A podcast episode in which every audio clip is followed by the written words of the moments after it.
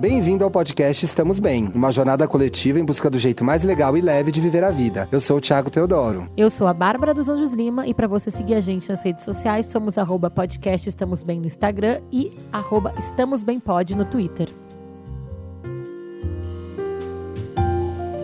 Pode começar, Dantas? Se Dantas mandou, a gente obedece. Olá, minha gente. Bom dia e companhia. Graças a Deus é segunda-feira. É estranho a gente falar graças a Deus é segunda-feira, Na né? sexta, quando a gente hoje tá é sexta, Hoje, no, no caso, caso. a gente tá gravando numa sexta-feira, mas... Fi- Fica essa provocação, Chico Pinheiro. Mas- Estamos falando isso na sexta aqui. Graças a Deus, é segunda-feira para você que está ouvindo o programa. Estamos começando mais uma semana.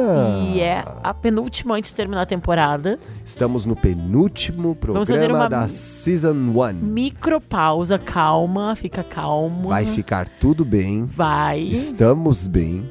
Por que, que a gente vai fazer isso? Porque o Thiago vai sair de férias. Nem é. Ai, a gente já ia fazer independentemente. É verdade. Não é? Mas tem esse bom motivo também. E o que você vai fazer de Não, diferente? eu que vou te fazer. Sempre tu me pergunta, mas o que, que tu vai fazer de Ah, Eu já diferente? sei o que eu vou fazer de diferente Quero ver. Essa vou semana. ser menos nervosa. É sempre uma coisa assim. Não é, vai ser legal. Genérica. Ah, tá. Não é Então- genérica, é uma coisa sempre é profunda. Ah. Você dá coisas mais práticas. Esse é o segredo desse podcast, entendeu? Essa, essa combinação. Entendi. Essa semana, aliás, eu comecei na semana anterior e vou levar para essa, tá?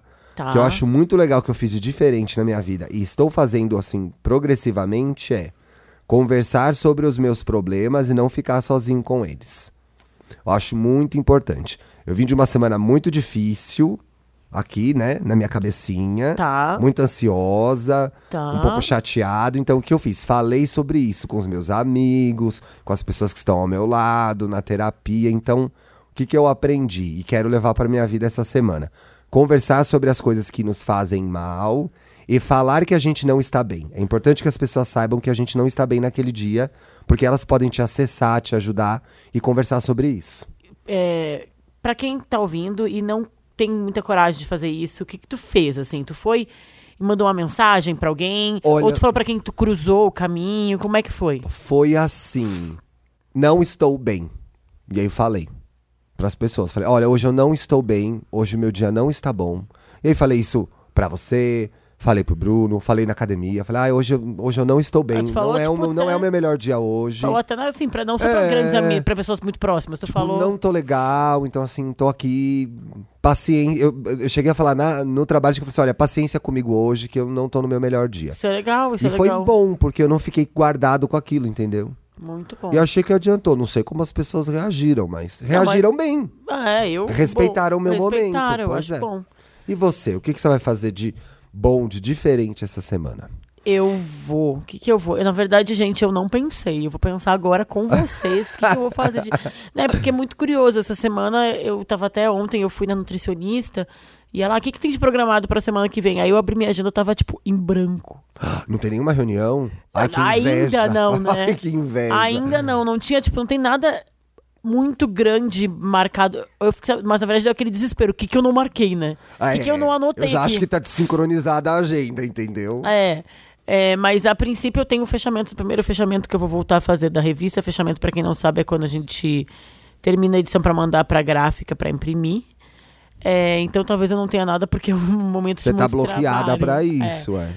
Mas uma coisa que eu quero fazer semana que vem, bem prática, é terminar o livro que eu tô lendo, que eu tô meio dando uma enrolada. Que livro que é? Eu tô lendo um livro sobre disciplina positiva para crianças de 0 a 3 anos. Essa é a vida agora, né, amiga? e aí eu começo a ler, paro, começo a ler, paro. Eu tô lendo demais, sabia? Eu li. Eu tenho fases. Essa semana eu li dois livros. Então, eu tenho fases que. É, que, que acontece comigo? Esse livro eu tô gostando, então eu acho que eu vou conseguir terminar. Eu emendo fases que eu- se eu consigo ler um livro muito bom e engato no outro bom, Vai. vai. Aí tu lê três bons e entra um ruim, aí tu já. É igual ir pra academia. Às vezes você É. engata, às vezes você não engata, né? Mas então eu vou fazer isso. Vou Muito ler. bom. Façam também, se propõem os desafios e contem pra gente. Não é um desafio, né? Não, é uma Mas um- proposta, gente. É, uma- tentar fazer uma coisa diferente pra você viver melhor. Vamos começar com a nossa sessão Fala Benzinho. Eu tô aqui na defesa dessa sessão, É, mas Tá difícil de emplacar. Vocês não estão me ajudando, O gente. Thiago, o Thiago criou isso pra ele. Me ajuda a emplacar essa sessão. Quem tá chegando agora no podcast, Fala Benzinho é uma, sensa- uma sensação? Sim, já é uma sensação. Mas antes, uma sessão em que vocês dividem com a gente e com os nossos outros ouvintes experiências que ajudaram vocês a viver a vida de um jeito melhor e mais leve. Qual que é o objetivo? Que a gente divida essas experiências e se ajude durante o podcast. Eu acho o objetivo bem legal. Vamos emplacar essa sessão, gente. Eu tenho até o último programa da primeira temporada para emplacar Ou essa seja, sessão. o próximo. Então, vocês têm dois programas para me ajudar. É só isso que eu tô falando. Tem um Fala Benzinho aqui do Anderson Branco. Posso ler? Claro, leia. Oi, oi, oi, benzões. Vou ir direto ao ponto para dar espaço pra- de fala para todos os benzinhos. Muito bem. Eu trabalho com tecnologia e acho a área super ingrata e desumana. O podcast tem me ajudado muito a não vir pro trabalho já pensando coisas negativas, pois escuto toda manhã. Ano passado tomei uma decisão que mudou a minha vida. Eu voltei a fazer coisas que antes da faculdade eu fazia e depois não tive mais tempo. Me matriculei em um curso de desenho Ai, e passei a escrever quase todos os dias. Muito legal. Hoje me sinto muito mais leve, apesar da ansiedade que ainda me assombra quando tenho muitas demandas no trabalho. Mas sinto que fiz a mudança que eu precisava e sou feliz por ter enxergado esse escape. É isso. Um beijo, um abraço e continue com esse trabalho incrível que nos faz tanto bem. Anderson Branco. Muito obrigado, Anderson. Que Isso é uma legal, coisa muito né? legal, né? Ter, assim, às vezes na hashtag correria do dia a dia, a gente esquece de, de colocar coisinhas. Atividades fora, coisinhas, um pão que você esconde. atividades fora do trabalho e às vezes a gente até busca coisas mais que é bom também, mais automáticas, do tipo academia, bar e Netflix. Sim, mas até isso Isso ajuda, mas eu acho que é legal a gente ir um pouco além, né? Tipo um curso de desenho, Que era uma coisa que ele escrever, gostava de é, fazer. Ir além, assim, é, é, tu descobre mais coisas legais. Eu achei muito legal. Muito legal. Então, se você tem uma história dessa pra compartilhar com a gente e com os benzinhos, mande um e-mail com o título Fala Benzinho Isso aí. para Podcast estamos bem, arroba gmail.com. Muito bem. O que, que a gente tá fazendo aqui agora? Tem um Estamos gravando? O que, que é esse programa? Que, é? Aquele sobre encarar os seus medos. Que difícil. Tu tem medos grandes, assim, concretos, ou tem medinhos, Então, rapaz, eu te dizer uma medões? coisa. Eu não tenho muitos medos, sabia? Eu tenho alguns me é, é, eu tenho medo de aranha, por exemplo. É, Eu, sim, ó. Eu, Mas eu, fazendo a pauta, acho que eu localizei meu medo de aranha. A gente vai falar mais pra frente sobre isso. eu sou um espírito cagão. assim, é, o meu irmão é um espírito aventureiro. Eu não sou a pessoa que quero pular de bang jump. Ah, não, isso aí não. Isso aí nem parto desse pressuposto, Deus me livre. não, assim, mas assim, sabe assim, ai, quando tu é criança, aí todo mundo pula isso aqui. Não. Eu, tipo, nunca pulei. Meu irmão pulava e mandava todo mundo pular, entendeu? Então, Nem a pau, imagina. Eu, eu tenho esse espírito cagão. Eu- todo mundo já sabe da minha história. Eu já falou aqui várias vezes. Eu entro no carro, boto cinto de segurança. Ah, mas isso aí, amiga, aí não vamos, né? Isso aí é básico, gente, pelo amor de Deus. Mas é no banco de trás as pessoas não colocam. Não mas colocam, e tem é. que colocar. Mas assim, eu sou um espírito cagão nesse sentido. Assim, eu não sou a que vai querer fazer aventuras e se desafiar e... Nossa, como é legal. Eu não gosto nem de montanha-russa, entendeu? Ah, não, adoro. Isso eu adoro. É, eu não gosto dessa sensação de provocar o medo de propósito. É, também se o medo não tá lá, não chama, né? Não, mas é montanha-russa, por exemplo. Eu não gosto dessas coisas. Tipo, quando eu era muito nova, sei lá, tinha 11 anos, eu andei nesses Enterprise, Interlaser lá, lá de Do Play Center. Play Center, passei mal porque nunca mais andei. Entendeu? Eu não sou essa pessoa. Mas você tem algum medo específico? Eu, a gente já falou, eu já falei isso no Wanda. Eu tenho medo de ET. Ah, esse tem medo de ET, né? Mas assim, foi, vai e volta esse medo. Mas não é um medo que me, tipo, ai, não durmo, que me assombra, sabe? Não é que eu não Não durmo é de apenas noite. um fun fact? É um fun fact. Não é um fun fact é, sobre você? É, exatamente. É mais isso do que o medo. Agora, esses medos, tipo, de aranha, de voar, é, de barata, esses medos mais do dia a dia. A barata eu não tenho medo. Já ficou estabelecido em aquele sobre irmãos que eu mato baratas. Aham. Aliás, no finalzinho da primeira temporada, estamos na nossa campanha hashtag Estamos Bem Retrô. Marque o programa antiguinho que você gosta com essa Ah, é. hashtag pra Super gente legal. saber. O que, que é o medo, menina? O medo é o seguinte. conte. O medo é assim, o homem tava lá na caverna. E aí teve que sair, né? Apareceu um, como é que chama? Um tigre dente de sabre. Tigre de sabre, é. Ele saiu correndo, porque ele precisava sobreviver. Então, o medo é instinto de sobrevivência, né? Ele te ajuda a... É, um, é, um, é uma... É uma tática quase que o cérebro desenvolveu para te proteger. Então, sentir medo, como todas as coisas que a gente discute aqui, que aparentemente são ruins, na verdade tem o seu fundo bom. Ah, né? é. E o medo que a gente tem, eu te perguntei se eu tinha grandes medos, mas esse medo do dia a dia é o que nos faz atravessar na faixa de segurança e não se jogar no meio dos carros. Exato. Né? É, o que nos faz. é, Sobreviver. Até uma, uma coisa interessante, lendo sobre medo, é como que o medo, na verdade, pode ser até confortável. Porque Fala te, mais. porque ele te Fala coloca. benzão. Porque assim, é, você se vê diante de uma ameaça, e aí você pode se questionar se eu vou enfrentar aquilo ou não. Não, eu tô com medo, eu não vou, não, não vou enfrentar isso, não vou encarar isso daqui. Existe essa sensação, existe esse lugar pra você estar. É um lugar de. Porque aí é isso. Você né? consegue lidar com aquilo. Ah, De eu vou ficar aqui. né? Estou com medo, vou ficar aqui. Porque- Eu tenho medo de cachorro, vou ficar aqui. Existe entendeu? uma glamorização também do enfrente seus medos. Se, for com medo, vai com medo mesmo. Que é muito perigosa também, né? Porque o medo tá ali de alguma maneira. Ele tem uma, origi uma origem, né? Assim, um medo específico, medo de voar. Sim. A psicologia chama medo de fobia, né, cientificamente. Uhum. Então eles falam de três medos, né, é, em geral, tá? O medo social, que é aquele receio muito intenso de situações de interação. Então, gente que tem dificuldade de fazer amizade, de namorar, de falar em público. Muitos casos que chegaram pra gente pra esse programa tem a ver com esse medo aqui. Ele é bastante comum, em menor ou em maior grau. Tem o medo específico. Olha que eu escrevi específica. Eu tenho essa maneira de falar tudo no feminino. Aí até. Qualquer dia vamos escrever tudo com A. A meda. Meda, a meda. Brincadeira era a meda. Que meda. Quem que tinha que fazer? Era o Didi, né? Ai, que meda. Ai, que meda. O medo específico é aquele que o indivíduo entra em pânico ao se ver diante de um ou outros fatores. Tipo, é o medo da aranha, do elevador, de altura. Geralmente, esse tipo de medo tem alguma origem em alguma experiência que você teve. Pode acontecer, por exemplo, de o medo do elevador vir de alguma experiência claustrofóbica que. Olha, falei. Afe Maria. Que dicção, hein? Claustrofóbica, gastei agora. Que você pode ter tido anteriormente. Então tem esse medo que é o específico. E tem agora a fobia, que é o medo de estar no, loca no local e não conseguir escapar se acontecer algo ruim. Então é o, é o caso da pessoa. que- A minha mãe, por exemplo, não senta de costas para nenhuma porta. E aí não tem uma coisa assim do medo misturado com uma. com uma. Ansiedade? Não, isso sim, o medo, Sim. isso é uma coisa Eles que. andam de mãos dadas. ansiedade, no fundo, a ansiedade é medo. É tudo a mesma coisa. Eu, eu tava falando sobre isso com o meu sogro. Ele estuda isso, né? Meu sogro, ele é especialista nisso. Eu vou falar direitinho o que, que ele é, pra, pra vocês entenderem que eu não tô falando, ah, isso eu quero trazer Olha a o filme, com, olha o filme com o sogrão, hein? Não, ele é doutor em- Nepotismo. Nepotismo. Ele é doutor em ciência na, UF, na UF, UFRJ, trabalha no Instituto de Psiquiatria e trabalha com processos de manu- manutenção pessoal com base no medo. Ele, na verdade, ele era engenheiro elé- elétrico? Ai, gente. Engenheiro, gente. Ele era engenheiro e começou a estudar as- os efeitos, as sinapses do cérebro quando as pessoas tinham medo. E aí, a partir disso, ele foi entrando mais na onda da terapia, da psiquiatria, da psicologia. Hoje ele tem um, um Instituto Senses, ele tem, faz processos terapêuticos mesmo. Ele falou um pouco de medo pra gente, não Falou, falou? eu vou colocar o áudio dele, porque acho que sim, é muito importante o que eu, eu, eu achei muito legal o que ele fala nessa coisa mesmo do enfrente seus medos, se jogue, que é muito arriscado, né? Porque pode dar merda. Vamos ver o que ele falou? Bárbara, querida, é, isso é uma barbaridade. Não, os medos têm que ser enfrentados. Isso é um, uma idiotice quando você pensa em termos do, da resolução do problema. Né?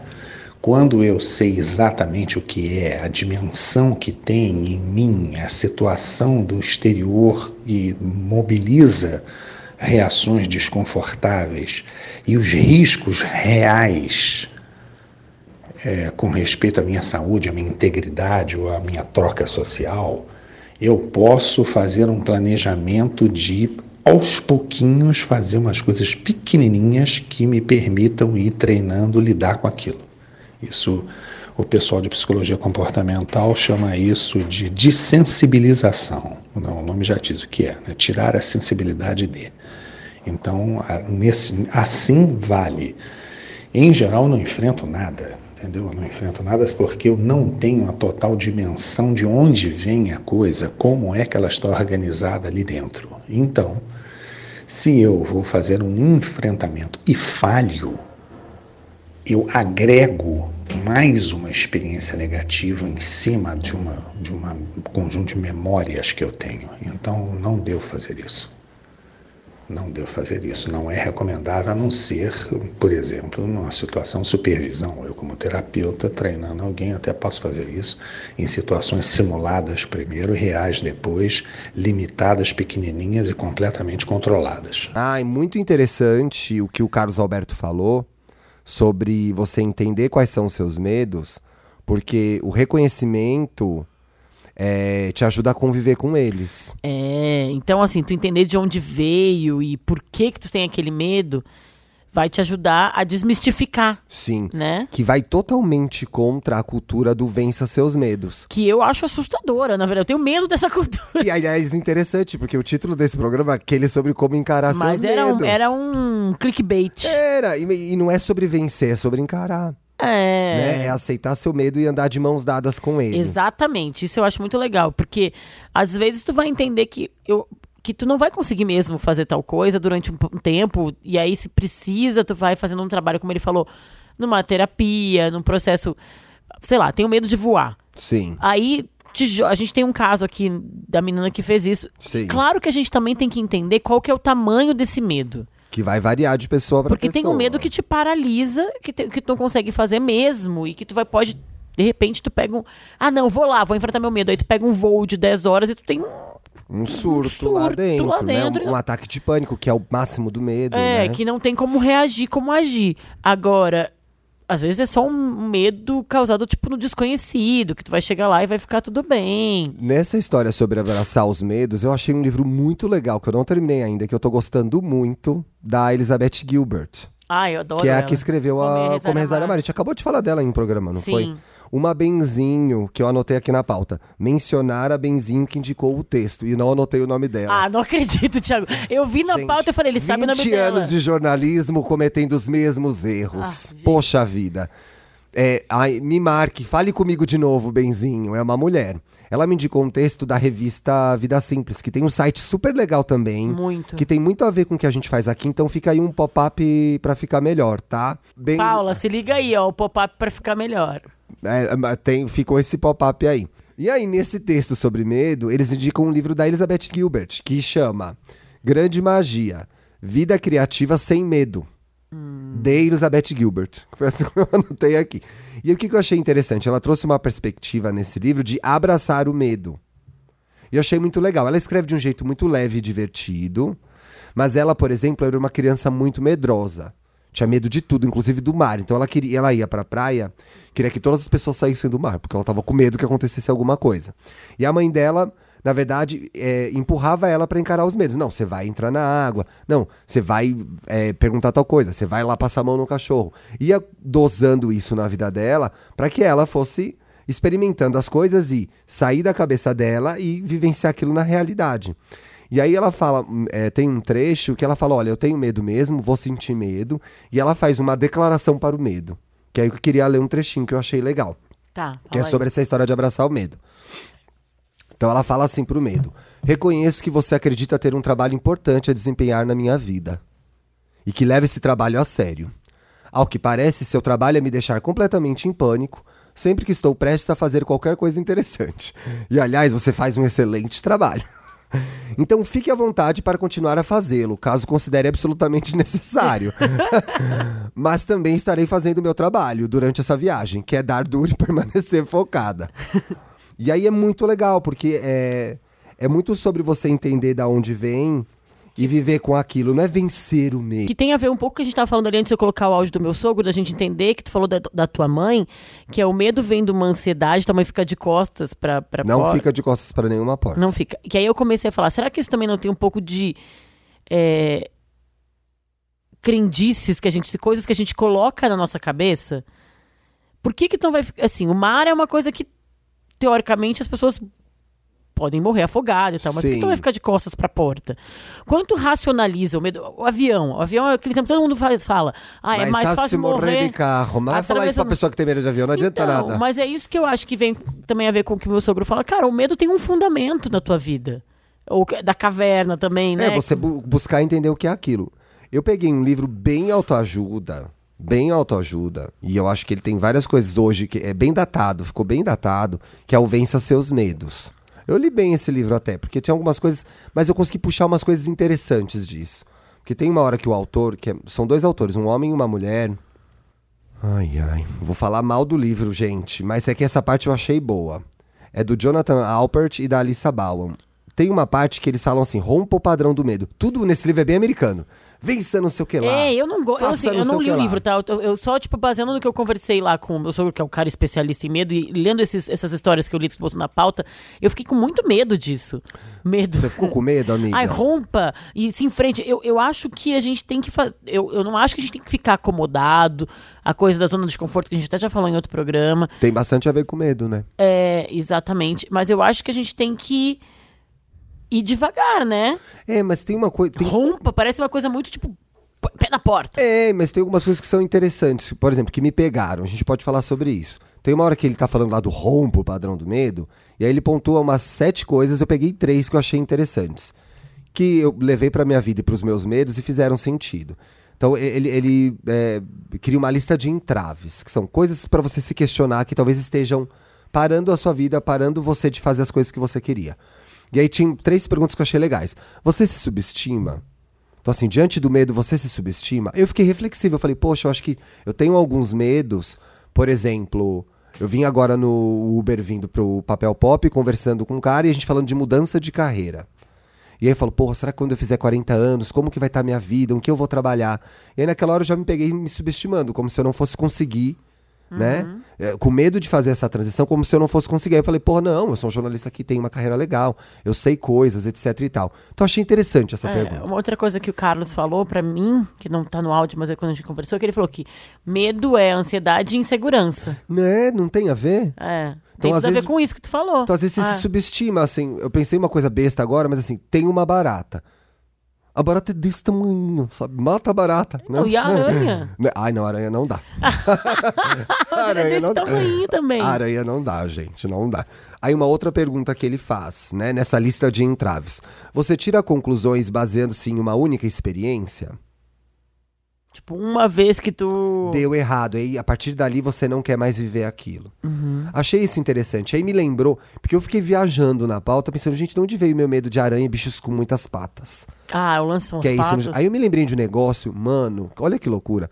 A gente, eu não vou dizer nomes, minha mãe vai saber quem é. Tinha um vizinho bem louco, quando eu era criança.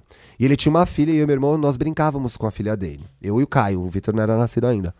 E aí a gente saiu um dia com eles e ele foi comprar uns caranguejos, não sei o que que era. Mas um balde, Bárbara, de caranguejo, assim, do tamanho dessa mesa aqui do papel pop, gigante. Gente. E veio com os caranguejos no porta-mala e a gente no banco de trás, eu já, o cu não passava um Mas coco. quantos anos tu tinha? Uns seis anos. Cinco, seis anos, com que certeza. rolê estranho Olha no que eu me lembrei. crianças, né? É, aí eles iam fazer os caranguejos pra comer. E aí eu me lembro, o caranguejo aqui atrás, a gente ali no banco de trás, o caranguejo... clac, clac, Vivo? clac, clac, clac, andando. Aí vai vendo só. A gente foi pra casa Gente! dele, que era do bloco do lado, a gente morava no bloco A, ele no B, sei lá, nos predinhos. E aí a gente foi, e aí ele fez uma brincadeira que foi trancar as crianças com um caranguejo dentro do banheiro. Ai, que legal, né? E aí, toda vez, eu me- a imagem ficou assim, nítida pra mim agora. Então os bichinhos andando assim, ó, na nossa Total direção. aquele medo que tu falou, Que é um medo, talvez, que seja construído. que você tem construído que achar da da onde ele vem. Pois é. Qual era o nome mesmo desse medo?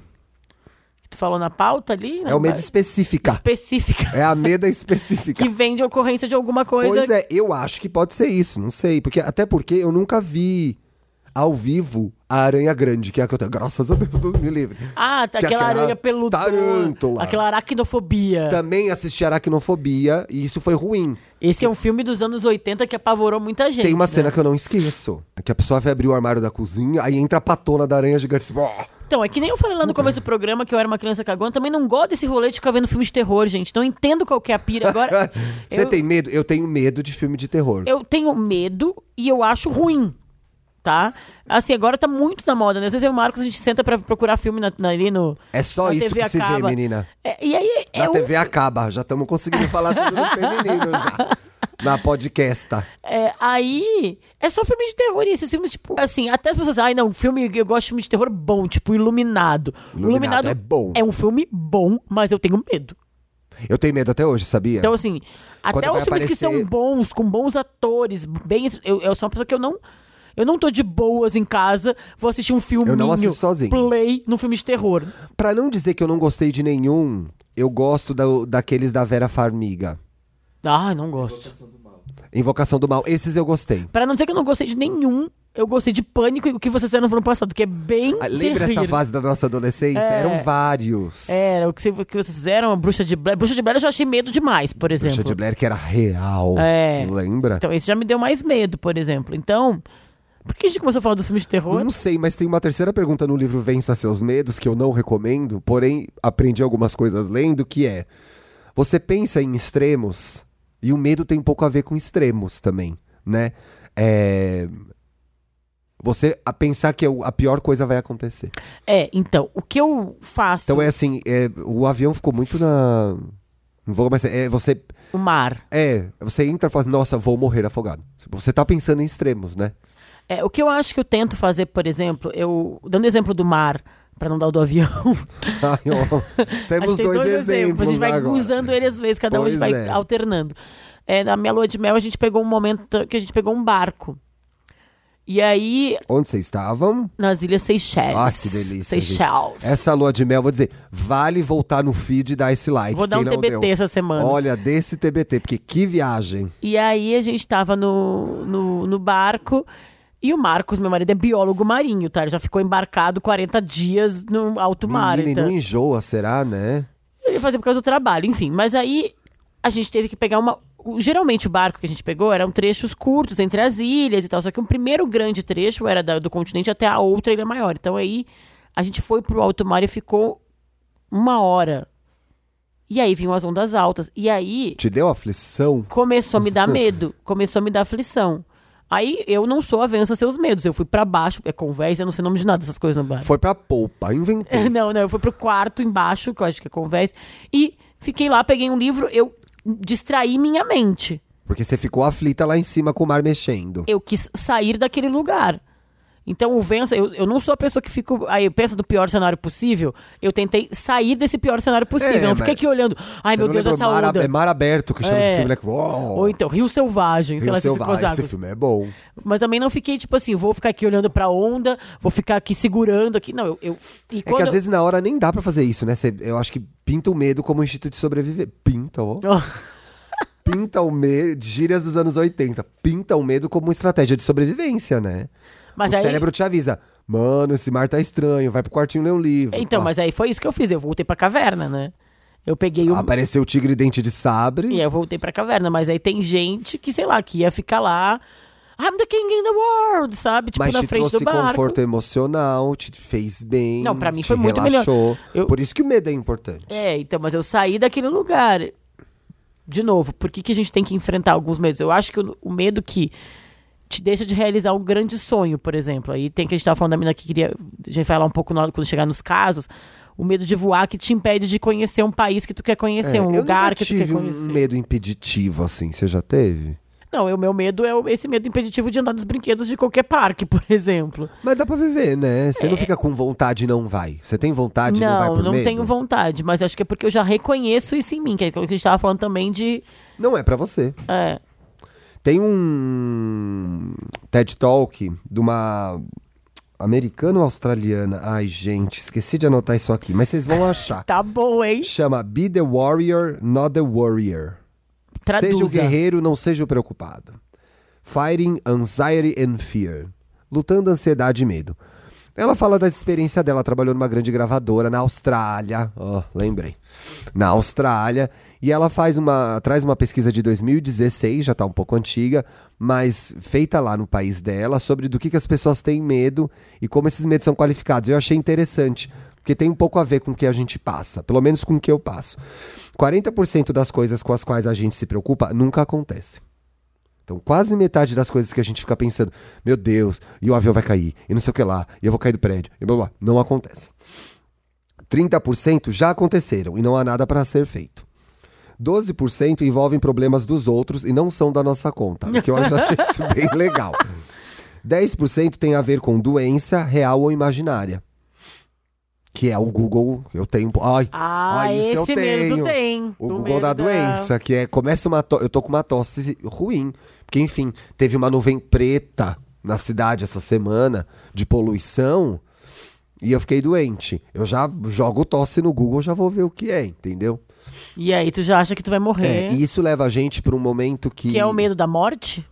não o medo da morte, mas o como a gente tá vivendo momentos de medos. Não, mas o teu, o teu medo é o medo da morte? Quando tu fica com a Menina, tá sabe que eu doente? nem sei, porque assim, é, é, eu acho que eu vivo a ansiedade de tentar descobrir alguma coisa, porque se eu tivesse alguma coisa mesmo, Deus me livre, não vou ter, eu não sei o que eu faria, sabe? Porque eu achei uma pesquisa, quando eu tava pesquisando as coisas pra pauta, que eu achei muito interessante, Hum. que foi uma pesquisa feita por um jornal inglês Sunday Times. Então, assim, não é que foi uma pesquisa Não era o, o aferida Guardian. pelo, é, não é uma aferida pelo IBGE nem nada. É, mas o eles IBGE já teve dias melhores, né? Mas entrevistou 3 mil pessoas e pra botar a ordem hierárquica dos medos. E sabe o que eu achei mais doido? O maior medo das pessoas na Inglaterra, 41%, é de é, falar em público. Olha. Medo de morrer ficou em segundo lugar. Que é bastante, né? É. Eu vi que nesses países é, ocidentais. ah, diz ainda primeiro mundo, gente? Não sei. Não sei, que anteriormente conhecidos como primeiro países desenvolvidos. É, acho que aí mudou Eles pra têm, eles vivem uma, o mundo vive um momento de medo, tá? Em geral, porque as pessoas estão muito ansiosas, estão muito deprimidas, então medos de doença, de morrer, de o mundo acabar, de é, acabar a natureza. Esses medos estão di- disseminados na cultura ocidental. Mas nesses países, como depois do 11 de setembro, o medo de atentados, de Terrorismo. terrorismo aumentou demais. É, esse, essa E pesquisa. também com a sucessão de atentados que aconteceu depois, né? A pesquisa, em primeiro lugar, é mas- medo de falar em público. Segundo, é um que tu vai te identificar. Não, conviver com problemas financeiros. Nossa, morro de. Isso é um medo que eu tenho. E aí, só em terceiro vem doenças e morte. Eu tenho muito medo Mas de conviver que- com problemas financeiros. É, e eu acho curioso que levou pra esses lugares bem Bem maiores. cotidi... não, Não, em e cotidianos também, né? Mas não, não, mas não levou pro medo do mar, não levou pro medo do De avião. aranha, né? De aranha, é. É que eu acho que quando a pessoa. é- Quando a gente. Você já respondeu pesquisa? Já. Eu já respondi várias da Folha. De uma época respon- que eles viviam lá, né? Perto de casa. É, quando você vai responder a pesquisa, você dá uma caprichada, entendeu? Eu não vou gastar minha resposta de Com aranha. Vou falar, Ai, problemas medo, financeiros. Camada de ozônio, É. sei lá. Então, mas isso que tu falou, é, sobre a gente até já falou no programa passado sobre Years and Years, esse outro pop-up, né, que a gente tá louco dessa série, Eu não consegui terminar de ver. Tô com medo. da situação atual deixar a gente com mais medo. Eu não sei se é a situação atual, porque aquela, se ela é a, a- ela dá medo porque é a que tá acontecendo com a gente, entendeu? É, vou, vou tentar explicar. Quando eu tinha uns 14, 13 anos, foi a época do surto do ebola. Lembra? Nossa, todo mundo tinha medo de pegar Eu ebola. lembro de assistir um Fantástico com 14, 13 anos e, e aí, por acaso, foi um domingo à noite, minha mãe, meu irmão e minha avó tinham descido pra comprar cachorro quente. Eu ah, vou Ai, ficar que em casa. delícia, eu amo cachorro quente. Vou ficar em casa. E aí passou essa reportagem do ebola, eu sozinha em casa, eu tive uma crise de choro. Eu chorava de medo, achando que. Sei lá, né? Eu tinha 13, 14 anos, mas eu acho que é o medo irracional. Que um mosquitinho ia entrar num navio e ia vir trazer o ebola pra Ia cá. pegar bem você em Porto Alegre. E aí, quando meu- minha mãe, minha avó e meu irmão subiram, eu tava lá chorando e a gente começou a conversar e aí tentar Desmistificar. desmistificar o medo. Então eu não sei se é hoje a sociedade tem mais medo do que tinha antigamente. É interessante você pegar o exemplo do Fantástico, eu acho que vai ajudar a gente a entender. Agora a gente é bombardeado por muito mais notícia. Sim. Então você vê muito mais catástrofe. Ah, é. né? A gente tem muito mais contato com catástrofe. Então você vê muito mais. É o tempo inteiro. Até fake ou não, chega ali o tempo inteiro. Tá acabando o mundo, tá destruindo. Não sei o que foi sequestrado, não sei o que foi invadido, não sei o que tá imigrando, não sei o que blá blá. blá. A geleira tá. ó, só na semana passada, Teve os a- Andes vão derreter até 2050. Não, a gente tem 12 anos pra reverter o fim do mundo. o fim do mundo. Então, assim, isso gera uma ansiedade e a o gente. asteroide lá, que não foi- que é da Que não caiu. Que não caiu. não caiu, que a gente tava lá, "Ai, será que não é melhor cair? Você começa a se perguntar. Então, assim, tudo é cercado de muito de humor e memes da internet, mas a verdade é que a gente tá sendo bombardeado por péssimas notícias o tempo todo. E isso acovarda a gente, né? É difícil, né? Eu me lembrei de um medo que eu tinha quando eu era adolescente, que era, assim, que eu ia pra cama e sonhava, era que o mundo ia acabar nos anos 2000. Eu tinha muito esse medo, que o mundo ia acabar nos anos 2000. E aí em casa tinha um livro do Nostradamus. E aí o Nostradamus dizia que Nossa. era um cara, um profeta. Lembra que tem o Lembro, Nostradamus? claro. E ele dizia que o mundo ia acabar nos anos 2000. Eu falei, gente, eu vou ter só 18 anos. Mas aí eu pensava, pelo menos eu não vou ter que ir no exército, que era o outro medo que eu tinha. Eu lembro uma vez que eu achei que e o minha mundo ia avó acabar. dizia, e lá no exército, porque a gente tinha frescura pra comer, ela falava, é, lá no exército eles mexem o arroz com cabo de vassoura. que palhaçada. Eu tinha. eu- uma vez quando eu fui ver Independence Day no cinema. Ai, eu amo esses filmes. É, aí esses filmes de catástrofe, Adoro. assim, né? Que é quase filme de terror também, né? É. E aí eu tinha, sei lá, 14 anos, 15 também. E aí eu fui no cinema em Capão da Canoa, que era um dia de muita chuva, praia que eu, que eu veraneava lá no Rio Grande do Sul. Lindo, oceano Nossa. lindo, azulzinho a água, Só que azulzinha. não. Igual Seychelles. um dia em Seychelles, um dia em Capão da Canoa. Essa é, a vida. Ups and downs, A vida é highs feita. A lows. vida é feia, é isso aí. Aí, enfim, aí eu fui, tava chovendo dois dias seguidos na praia, a gente foi no único cinema que tinha, num shopping mequetrefe da praia. E aí começou a chover muito, muito, muito, e o filme saiu do ar. Ai, chegaram os ETs Um em Capão. filme de terror, filme de fim do mundo, com ET, tudo que eu tinha mais medo. E, eu, e eu tinha 14 ou 15 anos, eu falei, gente, o mundo vai acabar. E aí o que me veio na cabeça, e eu vou morrer virgem. Ai, aí ainda bem, não. Morrer virgem ia ser muito triste, amiga. Não. Pelo amor de Deus, não. Mas eu acho que é isso também, né? Era uma coisa muito construída no imaginário. Eu acho que quando a gente volta pro, pro, pra terra, pro, pro, pra o hoje, pro agora, é o que eu tento pensar às vezes. Eu nunca tive muito medo de voar. Depois de ser mãe, é uma coisa louca que acontece, a gente fica mais medrosa com algumas coisas. É verdade isso, então. É tudo verdade. E aí, quando você for mãe, você vai saber. É, ah, não, é. putz. Aí eu tava voando e aí eu tento voltar, que nem eu, fa- eu fiz lá no barco com o, o mar. Eu tento voltar para um lugar de calma, que eu acho que isso é o, o não é o vença seus medos, Não, é o mas conviva é o, é o eles. conviva, encare, né? E, e, e vá assim, tipo, não, ó, eu quero voar, eu tô indo, sei lá, passar as férias com a minha filha e com meu marido e eu quero curtir esse momento e tá tremendo um pouco o avião, mas vai passar, é, ó, é só uma nuvem e sabe assim, e, e aí olha uma outra coisa, pega um livro, pega um vídeo que tu baixou no celular, é isso, é reconhecer que tu tá com medo Saber que ele existe, conviver com ele e quando essa situação está próxima do extremo e te impede de fazer as coisas que você tem que fazer, que você gostaria de fazer, aí buscar uma ajuda de um especialista, né? Porque aí precisa de terapia, precisa de psicólogo isso. tratar esse medo. Uma coisa que eu achei legal aqui que tu colocou é sobre o conceito de coragem. Ai, legal, né? Eu peguei da Elizabeth Gilbert. Porque uma outra, um outro pop-up, enquanto tu procura isso, eu vou falar um Tá. outro pop-up interessante, né? E aqui, interessante, olha eu que louca. Ó, já tá, porque a gente vai gravar, o Wanda, a depois. continuação do Wanda Do- Pra ficar melhor, é a a- o Mundo Bita, que, que é, é um, Ah, Mas esse mundo Bita tá que tá, é um hein? fenômeno entre as crianças. E é, É a mu- nova Mariah. É. mundo Bita é nova Mariah. E é muito legal, porque eles são os caras do Recife que fazem umas coisas infantis muito, muito legais, com muita qualidade. A gente escuta muito com a Bia. Fazem, fizeram várias parcerias, já cantaram com o Lulu Santos, com a Ivete Sangalo, é, com o Djavan, e agora vão cantar, cantaram, lançaram uma música com a Pitty. Olha. E o nome da música é Coragem, e é pra criança, né? Ai, que legal. Então, ela fala, não é fácil, mas não tem, não tem segredo, basta enfrentar o nosso medo. Coragem é o gás que nos ajuda a levantar. E eu achei muito bonitinho. A Bia- Bonitinho cantar É. isso pra criança, É, né? o gás que nos ajuda a levantar. Então eu acho assim, tu tem o medo, é legal respeitar os nossos medos, mas é legal também. é, como é que eu posso dizer assim? Tipo, valorizar as nossas coragens. Claro, uma coisa não anda sem a outra, né? Então aí eu achei que aquela parte que separou Achou da que é Elizabeth do, Gilbert, do livro da Elizabeth que Gilbert. ela fala da diferença entre co- coragem e destemor. Não sei se existe destemor, então eu disse corajoso e destemido. Ah, até que tá tudo destemor aqui. Ah, então se tá escrito é, amiga. Ah, então tá Pode ir, vai. Coragem significa fazer algo que nos causa medo. Destemor significa não entender sequer que a palavra medo, o que a palavra medo significa. Se a sua me- meta for se tornar destemido, acredito que já esteja no caminho errado, pois as únicas pessoas realmente destemidas que conheci ou eram pura e simplesmente sociopatas ou crianças de 3 anos excepcionalmente imprudentes. E esses não são bons modelos a serem seguidos por ninguém. É isso. É isso, é legal ter coragem, mas não vai ser, né, o, o psicopata louco aí que vai botar todo mundo em risco. Gente, leiam o livro da Elizabeth, ela é muito engraçada. E não leiam o outro. né? Não leiam Vença os Seus Medos. Tem Mas eu vi desafio? coisas legais lá. Tem desafio? Tem desafio, estamos bem corajosos. Que é pra você postar uma foto sua segurando uma aranha. E aí a gente vai Eu lá. quero essa foto, Thiago. Tua segurando uma aranha. Segurando uma aranha, uma tarântula. Estamos bem corajosos e você postar você é, vencendo um desafio. Não, porque não foi sobre isso esse programa.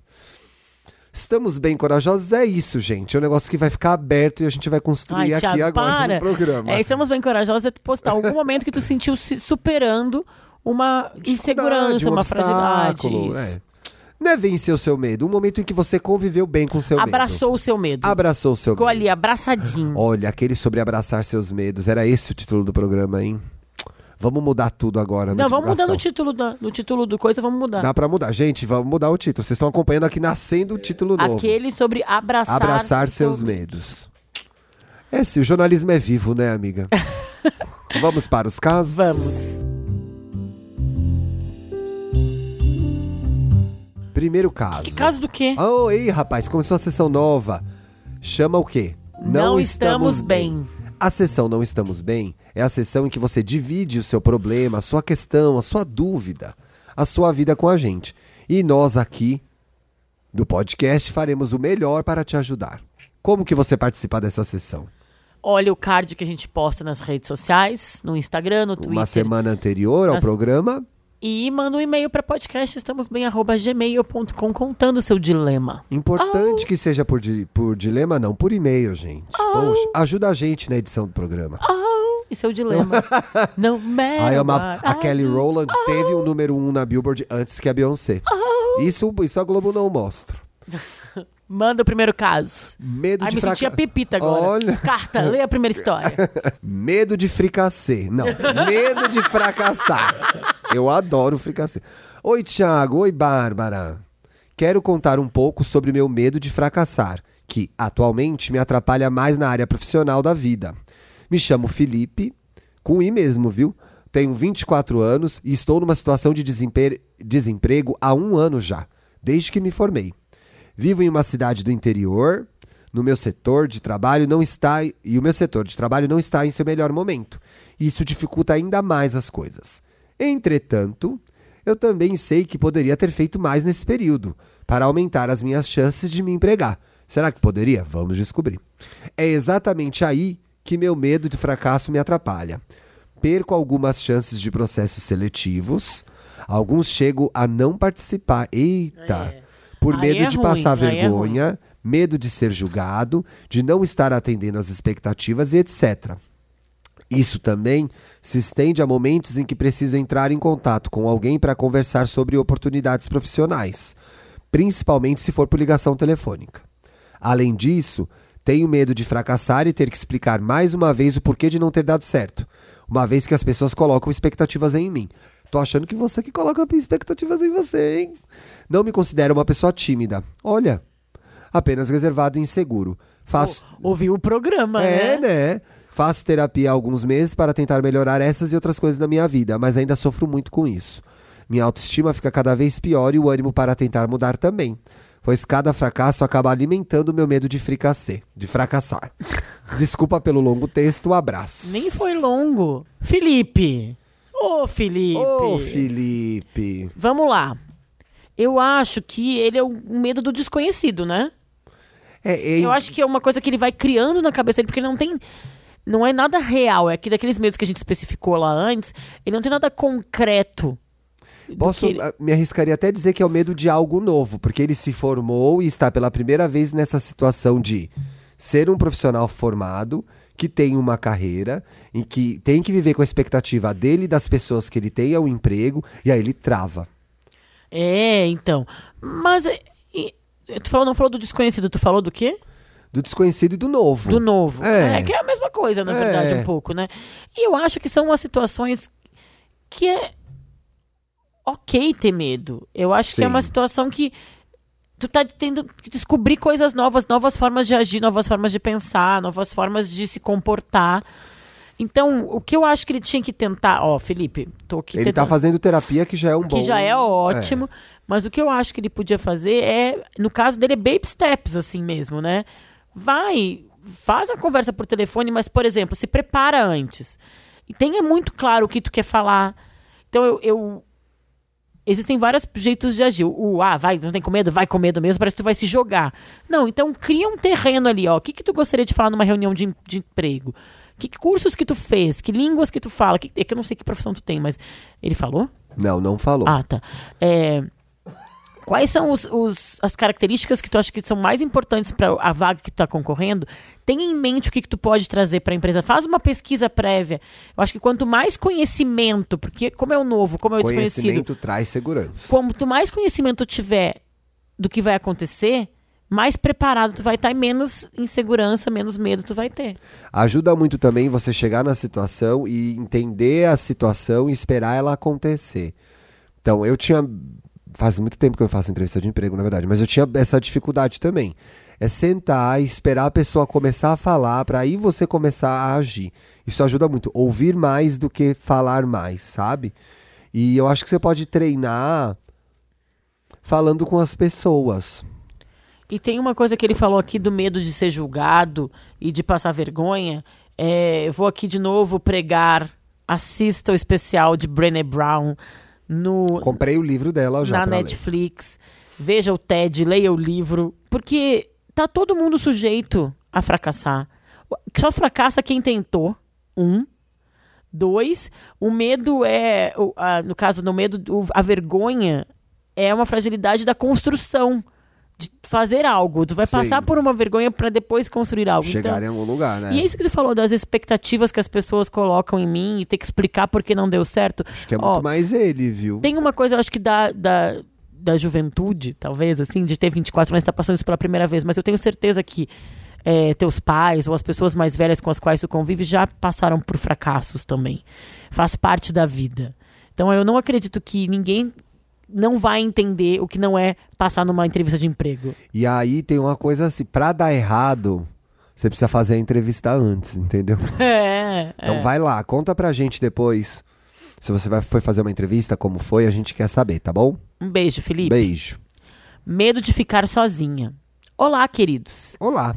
Falar de medo me tira ao extremo da minha zona de conforto. Logo eu, a taurina que adora as zonas de conforto. Ah, mas eles gostam mesmo, Será viu? que é por causa do meu ascendente que eu gosto? Pode ser. Taurino adora a zona de conforto. Mas vamos lá.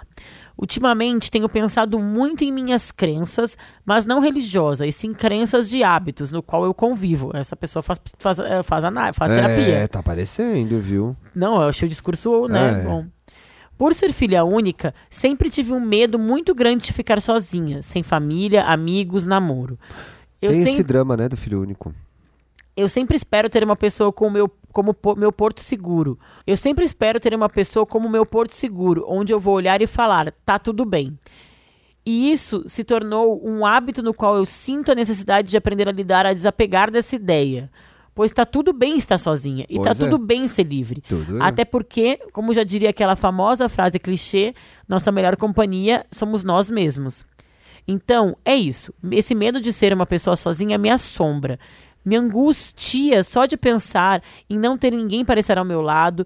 Me assusta, ataca a minha ansiedade e meu pânico. Por fim, esse é meu maior medo. Um grande beijo para vocês, Júlia. Concluiu dramaticamente, Júlia hein, tá Júlia? intensa. Júlia, você tá sozinha? Júlia, é assim, é, não ter um namorado, namorada, não significa estar sozinha, tá?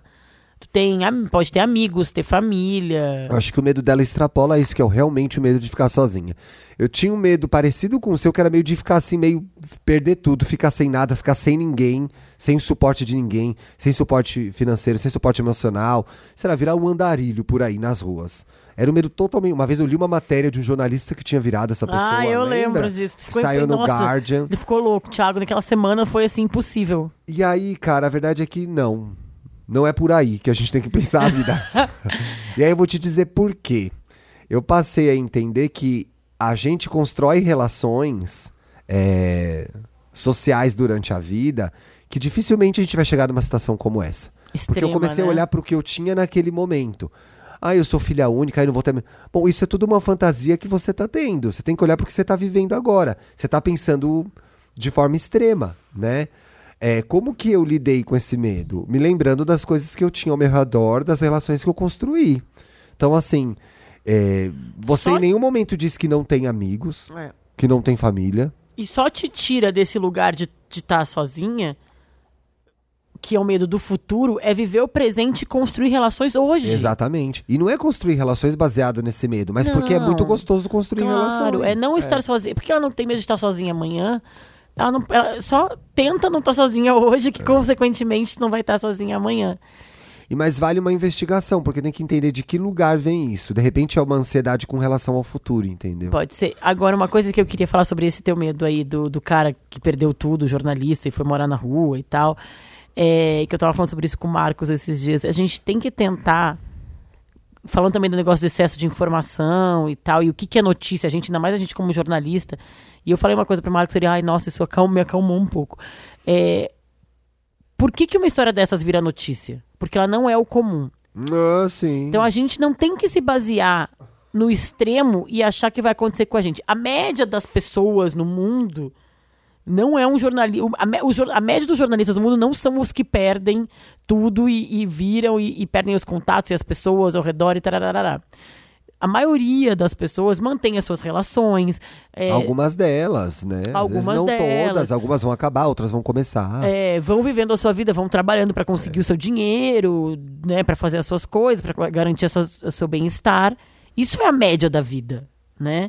Aí o que sai da média da vida é que vira o caso que é a notícia e que vira um negócio que nos dá, às vezes nos dá medo, nos assusta. Mas a gente não tem que ficar preso no, no no exemplo extremo. É, acontece, acontece, gente, mas eu acho que a gente vai tocando a vida, sabe? É, Né? vamos levando. Vivendo um passo de cada vez, Júlia. Medo de voar de avião. Oi, meus podcasters amados. Graças a Deus é segunda-feira. Amém. Amém. A gente botou um amém ainda agora, né? Meu medo é relacionado a andar de avião. Nem é medo, eu acho, e sim pânico. É horrível só de me imaginar perto de um avião. Eita, acho que ia travar e não conseguir ne- nem conseguir entrar. Já conversei com a minha psicóloga e minha psiquiatra sobre, e me falaram que só recebo alta no dia que encarar isso. E até me sugeriram tomar remédio e entrar de cadeira de rodas. Eu já vi uma pessoa que tomou remédio recomendado pelo médico para poder viajar. Conheço várias pessoas.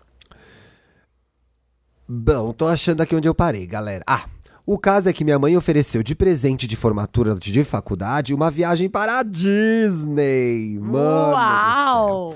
E sempre foi meu maior sonho. Olha a situação que a pessoa se mete. Não consegue entrar no avião, não consegue ir pra Disney. Mas aí vem. Eu já me lembrei de uma pessoa e é por isso que é essa pessoa que vai comentar esse caso. Mas aí vem o medo. E também o risco de gastar dinheiro e travar na hora de ir. Tipo comprar passagem e não conseguir embarcar. Um beijo e um abraço bem apertado para os meus monarcas da podosfera. Monarca. Porra! Você é rainha. Gostei, vou usar isso agora. E um cheirinho na Bia. Ai, que amor, quero cheirinho na Bia. Meu amor, a gente não tem o seu nome aqui, mas existe uma pessoa que a gente conhece. Como que não tem? É Bia?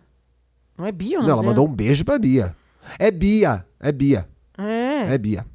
Bia, tô bem louca. Mas olha, a gente conhece uma pessoa que tinha muito medo de viajar de avião e teve a oportunidade de ir para a Disney. E é ela que vai comentar esse caso. É a Carol Pinheiro. Toca o... ca- Toca o- Roda aí. Roda esse VT. Roda esse VT. Oi, Bia, tudo bem? Olha, foi você quem escreveu esse depoimento, mas podia ter sido eu. Eu sempre tive muito medo de voar e eu lembro que a primeira chance que eu tive de viver essa situação sozinha foi quando eu trabalhava na Capricho. Eu sou jornalista, eu trabalhava na redação já fazia um tempo e me foi dada a oportunidade de ir para Disney, que era o sonho da minha vida, escrever um guia de viagem. Mas para chegar até lá, eu ia ter que encarar quase nove horas de voo sozinha. Eu nunca tinha saído do país sozinha, muito menos entrado no avião por tanto tempo sozinha. E aí, o que eu fiz foi mentalizar de que a minha vontade, o meu desejo, o meu sonho tinha que ser maior que o meu medo. Eu entrei e fui. Chorei, chorei. Quase às nove horas chorando? Quase às nove horas chorando. Mas quando eu cheguei, a sensação de vitória foi tão, tão, tão, tão, tão grande que me impulsionou para fazer outras viagens desse tipo na vida. Hoje eu tô gravando essa mensagem para você aqui da Disney, veja só. Eu tô aqui com toda a minha família e essa deve ser, sei lá, a sétima, oitava, talvez a nona vez que eu venha para cá. E a minha vida deu várias voltas e muitas dessas voltas eu fiz de avião. Então eu espero que você encare seu medo e deixe a sua vontade ser maior que ele, tá? Posta uma foto bem linda da Disney e me marca pra eu ver. Um beijo! Olha que Aê, legal, Carol! gente. Ainda, ó, correspondente internacional. tá bom? Olha, é coisa- Silvio Bocaneira. Quem que é agora? Jorge Pontual. Exatamente. Não é Jorge Pontual, é? É, é, é. Jorge Pontual. Então, é Cecília Malan. Obrigado, Carol. Aproveita aí na Obrigada, Disney a sua Carol. Que viagem. legal. Eu tava vendo os stories dela hoje de manhã. Os pais dela fofinhos no avião. Muito legal. A gente tem aí um exemplo de alguém que tinha um medo. Gente, era o medo real, lembra? E era um medo real, a gente convivia com ela, ela ficava. Mas ela misturou duas coisas ali, né, no medo dela, da Carol, como ela conta no áudio. Que era do desconhecido, porque ela nunca tinha nem voado de avião. Pra numa, numa distância tão grande. A distância né? tão grande. Porque, ó, meu primeiro voo de avião foi de uma hora, Porto Alegre e São Paulo, sei lá, acho Sim. que foi. O meu foi pra Natal. É, então assim, a gente foi começando com baby steps. É. E ela já foi pra uma viagem que tinha muita expectativa também. Então, a ansiedade que vem com a expectativa da Disney, do voo longo, né? Então, tudo isso vai deixando aquela coisa ainda maior.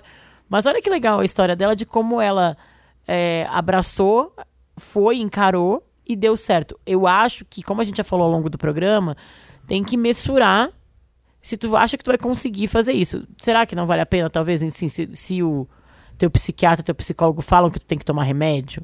De repente pode valer a pena. Pode valer Pra a- chegar até o destino, né?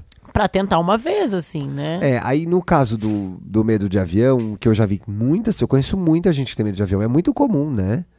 É, foi vivenciar mesmo, que eu vi ao meu redor. A Carol, o Kleber, a Malu, a Isa também, não sei, mas pessoas que eu conheço que foram vivenciando, começaram a voar. Eu acho que assim, ajudaria a voar para destinos perto antes, sabe? Transform- começar a desmistificar isso. Num dos 30 coisas que a gente leu para fazer a pauta, apareceu um especialista dando exatamente o exemplo do voar de avião. Que existe uma técnica, por exemplo, em que a pessoa primeiro entra num avião que tá parado. Ah, que é isso que até o meu sogro falou no começo, de Sim. situações controladas que te É. coloquem. Isso é legal. Aí o que acontece? Você entra num simulador. Eu não sei se existe isso aqui no Brasil, deve existir. Você entra num simulador de voo. Aí você vai e passeia pela cabine do. do comandante. Eu nunca fui na cabine do comandante. Queria ir. É cabine que chama aquilo? Apertadinho vai. Ai, mas apertar aqueles botões. plá, plá, plá. Não, mas não é isso que faz quando tu vai, não, não, é, não pode apertar. né? Aí você vai desmistificando aquilo. Isso, isso é uma, uma técnica, uma, uma técnica que existe, assim, que é pra ir transformando aquilo em mais real e sair da tua cabeça de que aquele avião é um terror, sabe? Eu acho que vai dar tudo certo e vai dar tempo de você fazer sua viagem de formatura pra Disney. Tô torcendo, A quero gente tá na fotinho, torcida. quero fotinho no, ca- na frente do castelo. Marca a gente na foto em frente ao castelo. Isso aí. Gente, o que aconteceu? Ela Uma mandou grande um beijo loucura. pra Bia. Eu disse que era a Bia. A Carol achou que era a Bia. Todo mundo achou que era a Bia, mas não é Bia. Quem é Bia é a que vai falar agora, que tem o quê? Medo de amar. Ah, agora chega uma Bia. Olá, benzões. Podem me chamar de Bia. Essa é a Bia 2. Se vocês quiserem comentar o caso com a gente, a Bia, a Bia Disney é a Bia 1. É, essa é a Bia Medo de Amar. E a Bia 00 é a minha filha. Exatamente. Organizamos as Bias. É. Pode me chamar de Bia. Tenho 23 anos. Primeiramente, gostaria de dizer que amo vocês e amo ouvir toda semana esse bate-papo tão lindo e inspirador. Oh. Enfim, minha questão com medo é até um pouco complexa, mas vou focar em um caso para não ficar muito grande. Faz seis meses que eu, conheci, que eu comecei a namorar um cara maravilhoso. Eu admiro muito porque ele tem um coração incrível demais e me faz super bem. Sendo que há dois anos eu saí de um namoro de quase três, que foi meu primeiro amor intenso, só que ele era um tanto embuste. Terminou comigo e eu sofri demais da conta. É de Minas. É mineiro que sofre demais, Demais da da conta. conta. Sinto que até hoje isso me afeta, no caso, a rejeição. Eu comecei Ficou a... um trauma, né? Ficou. Eu comecei a namorar meu atual com esse medo. Expus isso e ele super tenta me fazer mais seguro o possível. que legal. Mas ainda sinto medo e acho que esse apego à antiga história está me atrapalhando de viver com plenitude o meu momento atual. Eu valorizava tanto primeiro, eu senti uma grande necessidade de dependência dele. Agora que mudei meu pensamento e me considero mais segura de mim, e com um novo pensamento, eu não sinto mais aquela loucura de antes, que na verdade me cegava, mas algo mais pacífico, tranquilo. Olha a descoberta do amor, gente. Que lindeza. Tenho muito medo de tudo acontecer de novo, de sofrer de novo a rejeição ou de não ser novamente De Hoje não, dá certo, novamente. Leonina, né, amores? Hum. Só não quero que todo esse medo me impeça de viver algo tão legal que tô construindo agora. Tu já tá vivendo, mulher. Às vezes fico presa no ideal que o outro era o amor da minha vida, mas hoje procuro entender que não passava de uma ilusão. Ih. Ah, já faço terapia, mas sinto que estou progredindo bem lentamente. Enfim, beijos pro Ti, pra Bárbara e um cheiro na lindeza da minha xará Bia- Biazinha. Qual é essa Bia? Essa é a Bia, nossa Bia. É a nossa Bia 00. Tá bom, Bia 00.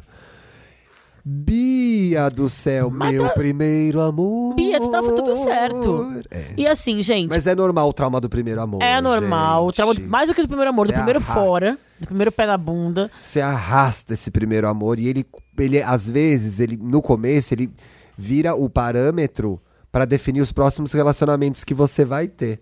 Oi, Fê. Felipe chegou Felipe aqui. chegou, que tem Wanda hoje também. Então ele vira o parâmetro pros próximos relacionamentos que você vai viver. Então parece que todos os outros caras que você vai conhecer vai acontecer a mesma coisa que aconteceu com o primeiro. Mas você já tá descobrindo que não vai ser assim. O cara já tá demonstrando pelas Né? atitudes dele que ele é diferente. Então dá uma chance. É, relaxa e curte um pouco a vida, pô. Isso aí. Fechou?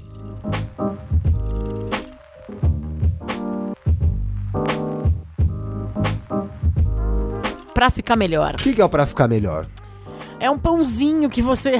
Ai, Ai, você não sabe fazer. Eu não conheço esse, eu não conheço, eu não conheço esse Eu menino. vou te mostrar esse vídeo. Esse vídeo é um vídeo do Terça Insana. Ah, E a personagem Dona Edith, do Luiz Miranda. tá. E ela faz uma palestra Esse é o lá. primeiro pra ficar melhor, É, gente. não é. E aí tem uma hora que ela tá falando lá de esconder a comida do filho, que o filho come toda a comida. Ela fala que tá lá não é pra ensinar ninguém, que é pra dar dica, coisinha, um pão que você esconde. e aí as pessoas ficaram repetindo isso. Eu sempre lembro desse vídeo nessa Entendi. hora. Mas aqui a gente vai dar uma dica de um filme, um livro, um comportamento. Um... Fora as outras que a gente já deu do- do- durante o programa, né? Isso, mas sobre algo que vai te fazer refletir ainda mais sobre o assunto que a gente fala durante o programa do dia. Muito bom. Quer que eu fale primeiro ou tu quer falar primeiro? Pode você primeiro. Eu vou sugerir nesse meu momento agora com a Beatriz, minha filha, eu tô Mundo Bita. além do Mundo Bita, que eu já sugeri a música Coragem da Pete com o Mundo Bita, eu tô vendo e revendo muitos desenhos. Me passou na época lá em Me 2000 passou. 2001, eu não tinha assistido, eu assisti agora Monstros Eu adoro que essa S.A. jaqueta do Felipe tem um bolso atrás, que eu não sei o que ele guarda aí. Ai, eu tenho muita vontade de guardar alguma coisa sei, ali. ele guarda uma carta aí, não sei o que tem aí Oi, atrás. benzinhos, tudo bom? Ai, que personagem, nosso, nosso maior, nosso CEO da Podosfera. CEO das, da Podosfera, nossa maior audiência. Até hoje, o programa de maior audiência. Segundo, né? O primeiro é o, é o, é o mais. Ah, pois é. Mas né? só agora tem que só escolher o assunto, Felipe. Você tá fazendo uma inalação, Bi? Vou fazer agora. Puxa. Tá Gente, puxado. tá puxado eu tô, São com, Paulo, eu viu? tô com o nariz incomodado, o Thiago tá com a tosse. o A gente tossiu o programa inteiro, É. Na Felipe. última gravação do Wanda, uma pessoa comentou assim: tô preocupado com a tosse do Felipe. Tem pessoas preocupadas. Gente, estamos todos, estamos todos preocupados com a tosse do Felipe. Voltando ao Monstros S.A. vamos encerrar isso aí. Filme de 2001, que eu não tinha assistido em 2001. Você foi assistir agora Eu com a adoro esse filme. Esse filme é uma fofura, é um filme da Pixar, que tem as vozes do John Goodman, do Billy Crystal, do Steve Buscemi. Enfim, não sei quem não, É Buscemi, Buscemi, quem não sei quem conhece, quem não co- Bush, Buscemi. Buscemi. A história do Monstros S.A. conta a história de dois monstros, o Mike e o Sullivan, que são empregados de uma empresa de energia elétrica na cidade de Mostrópolis, Monstrópolis. A empresa, ela como é que eu vou explicar? Uma empresa que Uma capta empresa de monstro pra assustar as pessoas. Não, mas ela capta os gritos das crianças, É. porque através dos gritos das crianças que eles assustam, gera a energia na cidade, tá? Eles vivem do susto. Eles usam os sustos como fonte de energia. Então, aí tu chega na empresa, tem um monte de portinha, que são os armários dos quartos das crianças, e aí eles vão lá, assustam as crianças, as crianças gritam, gastam energia e tal. Aí até que, um dia, uma das crianças, que é a Bu, ela quebra o esquema de segurança e sai do quarto e, e atravessa o portal e vai pra Monstrópolis. E eles tinham muito medo das crianças. As crianças, a gente acha que as crianças tinham medo dos monstros, mas ela- eles também têm medo das crianças porque eles foram ensinados que as crianças são tóxicas, que não pode tocar nas crianças. E aí a Bu entra no mundo deles e eles se encantam com a Bu, principalmente o, o Sully, que é o monstro grandão. Eles criam uma relação de cuidado, proximidade, carinho. E é, o que, que que é legal desse filme? Por que, que eu trouxe ele pra história do medo? Porque ele mostra que a gente conhecendo os nossos medos, muitas vezes a gente vê que eles não são tão assustadores assim, tão grandes assim. E às vezes não precisa nem ter medo, às vezes eles Desconstrói, né? desconstrói. E é muito fofo como o filme vai mostrando isso. É, não vou dar spoilers, mas assim, ele acaba descobrindo uma outra forma de energia, que é muito fofo. Teve continuação esse Tem filme? uma continuação maravilhosa que eu acho que eu gosto ainda mais, que é a Universidade dos Monstros, que na verdade é um prequel. Você já viu também? Que é um prequel. Aham, já vi. Tô... A Bia entende? Ela, ela gosta de ver o monstrinho, Ela gosta de ver a se divertindo. é, é. é. Ela não vê, não vê tudo numa sentada, vê um filme em três dias, assim, né? Três sessões. Aí, gente, vai ter gente ouvindo que vai ter que, que critica botar desenho pra criança de menos de dois anos, tá? Mas eu coloco. Vai ter, mas tem gente pra tudo. Enfim, e aí o que eu acho muito fofo no filme é isso, assim, é o abraçar os seus medos, mas não o brigar com os medos, encarar os... Vença seus Vença. medos. Não, é só entender e desmistificar, assim, eu sabe? pensei um negócio aqui, deu tudo, o meu pra ficar melhor, é tudo errado, na verdade. Mas é sobre medo, mas não vai ter uma história boa no final. Eu lembrei O de um... meu tem uma historinha boa. O seu tem. O meu não tem, gente. Eu lembrei de um filme que é o primeiro filme que o Hitchcock fez em Hollywood, que chama Rebecca. E aí a personagem principal, ela conhece um milionário, um, ca- um viúvo milionário, que chama Maxime, que é o Laurence Olivier, que é tipo o maior ator inglês de todos os tempos. E ela é a. Eu anotei o nome dela aqui. É a Joan Fontaine. Ela é irmã da mulher do Vento Levou, a única pessoa que é viva do Vento Levou. Ah, As duas são vivas, têm 100 anos, nenhuma fala com a outra até hoje, elas não se gostam. Aqui tem todo o bafo delas no, no, no- na série que é da John Crawford e no. Apa- elas com- Elas comem- aparecem, é, elas né? comentam. Da ela Bette faz... Davis, da John Crawford. Como é? The Field. É, Elas porque apare- a Olivia de Havilland era amiga da Bette Davis, então ela fala da irmã. é. Enfim, aí nesse filme, é o primeiro Hitchcock, é o primeiro filme que o Hitchcock fez Que é em a Catherine Hollywood. Zeta-Jones, né? que é a Catherine Zeta-Jones. É o primeiro filme que o Hitchcock faz em Hollywood. E é um filme meio. é, eu vi as definições, é tipo romance sombrio, suspense, quase terror. Porque ele não é um terror, mas é. Porque essa personagem principal conhece esse viúvo rico e vai morar numa uma propriedade chiquérrima, maravilhosa, rica. Ela era uma dama de companhia que casa com um cara rico que chama Manderley. E esse cara, a ele é viúvo da Rebeca. Que em, em português virou Rebeca, mulher inesquecível. Amo. E aí essa a menina tem medo de falar. E aí ela tem uma, ela ganha uma governanta que é a Miss Danvers, que é uma horrorosa. Ela tem medo de dar ordem para para Miss Danvers. Ela tem medo de eh, pedir as coisas pro marido. Ela tem medo de sair com o marido. Ela tem medo de tudo. E ela acaba sendo tomada pela figura da mulher que morreu, da Rebeca. Tanto que Ai, que assustador. não, Ai, é maravilhoso. nossa. Tanto, não, é muito assustador esse filme. É preto e branco. Tanto que é o que eu acho mais incrível, a sacada dele mais genial é que ela não tem nome. A personagem principal não tem nome. Ela não existe num nível que você não sabe o nome dela o filme inteiro. Você sabe o nome da Gente. Rebeca, que é a que morreu. Que, que assustador. É muito legal. E aí tem um mini bafo sobre essa história que é tem uma, uma briga da autora de- do Rebeca com uma autora brasileira Nossa. que é a Carolina Nabuco. A Carolina Nabuco escreveu um livro que chama A Sucessora. E que é a mesma história. Então ficou essa briga de direitos autorais um tempo, quem tinha copiado quem. E aí, como é que acabou isso? Não sei, isso eu não sei. Eu sei que a sucessora foi adaptado pra TV e a Que é uma Suzana novela, Vieira né? fez. É, é, eu ia é. falar. Mas é assim, bem assustador. E aí ela chega nesse, nesse lugar que é Manderley. E tudo tem o, o quadro da mulher, da Rebeca, a tudo tem as história- iniciais no Mas a guardanapo da sucessora Rebeca. é essa história também. A sucessora é basicamente a mesma história. Mas é bem legal esse filme, assim. No final, não sei como. Mas tu tem medo quando tu assiste esse filme? Não, não tenho medo, mas eu acho que é sobre a personagem principal sem nome encarar os medos dela. Ah, tá, entendi. Então, de uma forma ou de Porque outra Hitchcock ali- dá medo também. né? É, é, não, é um suspense, então assim, é, é engraçado a personagem principal não existir, ser um quadro. O personagem principal é um quadro. Que loucura, Então né? toda hora vem take do quadro. Ai, gente, eu imaginei aquele quadro da Phoebe no Friends, aquele quadro assustador. Exatamente, é meio da isso. Phyllis. Então eu acho legal. E aí ela, de alguma forma, a personagem principal, que é da John Fontaine, lida com o medo dela lá, mas de uma forma que eu acho que não é a que a gente falou no programa, não sei. Assistam e vejam. Eu comprei uma vez esse filme numa banca de jornal, não sei onde Assistam tem e agora. comentem. É. Temos? Temos. Boa semana. Boa semana, até semana que vem, no último episódio da temporada. Isso aí. Beijos. Um beijo. Graças a Deus é segunda-feira. Yay! Você ouviu o podcast Estamos Bem. Siga a gente nas redes sociais. No Instagram, podcast Estamos Bem. No Twitter, Estamos Bem Pod. Quer mandar sua pergunta, sugerir um tema para o próximo programa, abrir seu coração? Escreva pra gente em podcastestamosbem.gmail.com. Até a próxima segunda-feira.